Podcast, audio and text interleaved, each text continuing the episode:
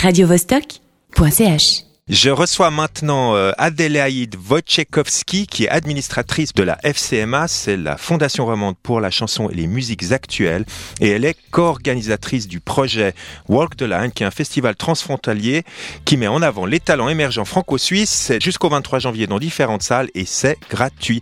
Adélaïde, bonjour. Oui, bonjour. Alors, euh, dis-moi, est-ce que tu pourrais nous parler des six groupes prometteurs émergents qui seront présentés pendant ce festival? Oui, bien sûr. Alors, ce sont en fait six groupes qui sont qui ont chacun été euh, sélectionnés par euh, une salle euh, partenaire. Donc, vous avez Jack Sound qui a été proposé par le euh, Château Rouge, Jet Lakes par le Chat Noir, Antipodes par le Romandie, The Fakirs par la tannerie de Bourg-en-Bresse, Catégorique par euh, le Port-Franc de Sion et Silk and the 55 Experience par le Brise-Glace d'Annecy. D'accord.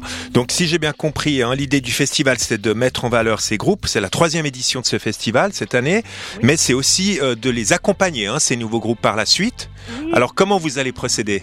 Alors euh, concrètement, en fait, on va, hum, on leur offre euh, non seulement euh, des soirées en coplateau euh, de chaque côté de la frontière, une fois en France, une fois en Suisse, mais aussi un véritable processus d'accompagnement parce que on leur propose des formations sur le business de la musique. Ce sont les formations qu'on organise avec la FCMA et euh, des résidences euh, de création artistique euh, dans les salles partenaires.